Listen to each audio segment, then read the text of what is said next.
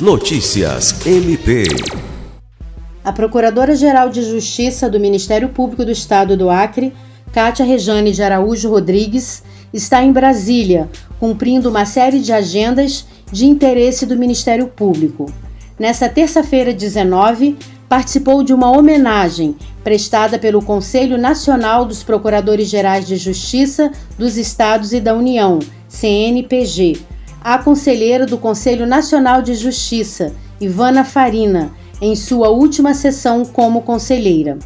Farina é procuradora de Justiça do Ministério Público de Goiás integrou a vaga destinada aos ministérios públicos, após passar por eleição para compor lista tríplice, sabatina e aprovação pelo Congresso Nacional.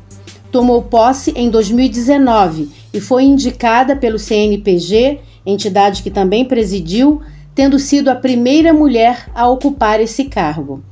Por sua atuação comprometida com as causas sociais, especialmente na luta em defesa das mulheres, Ivana Farina foi homenageada pelo Conselho Nacional de Procuradores Gerais. Lucimar Gomes, para a Agência de Notícias do Ministério Público do Estado do Acre.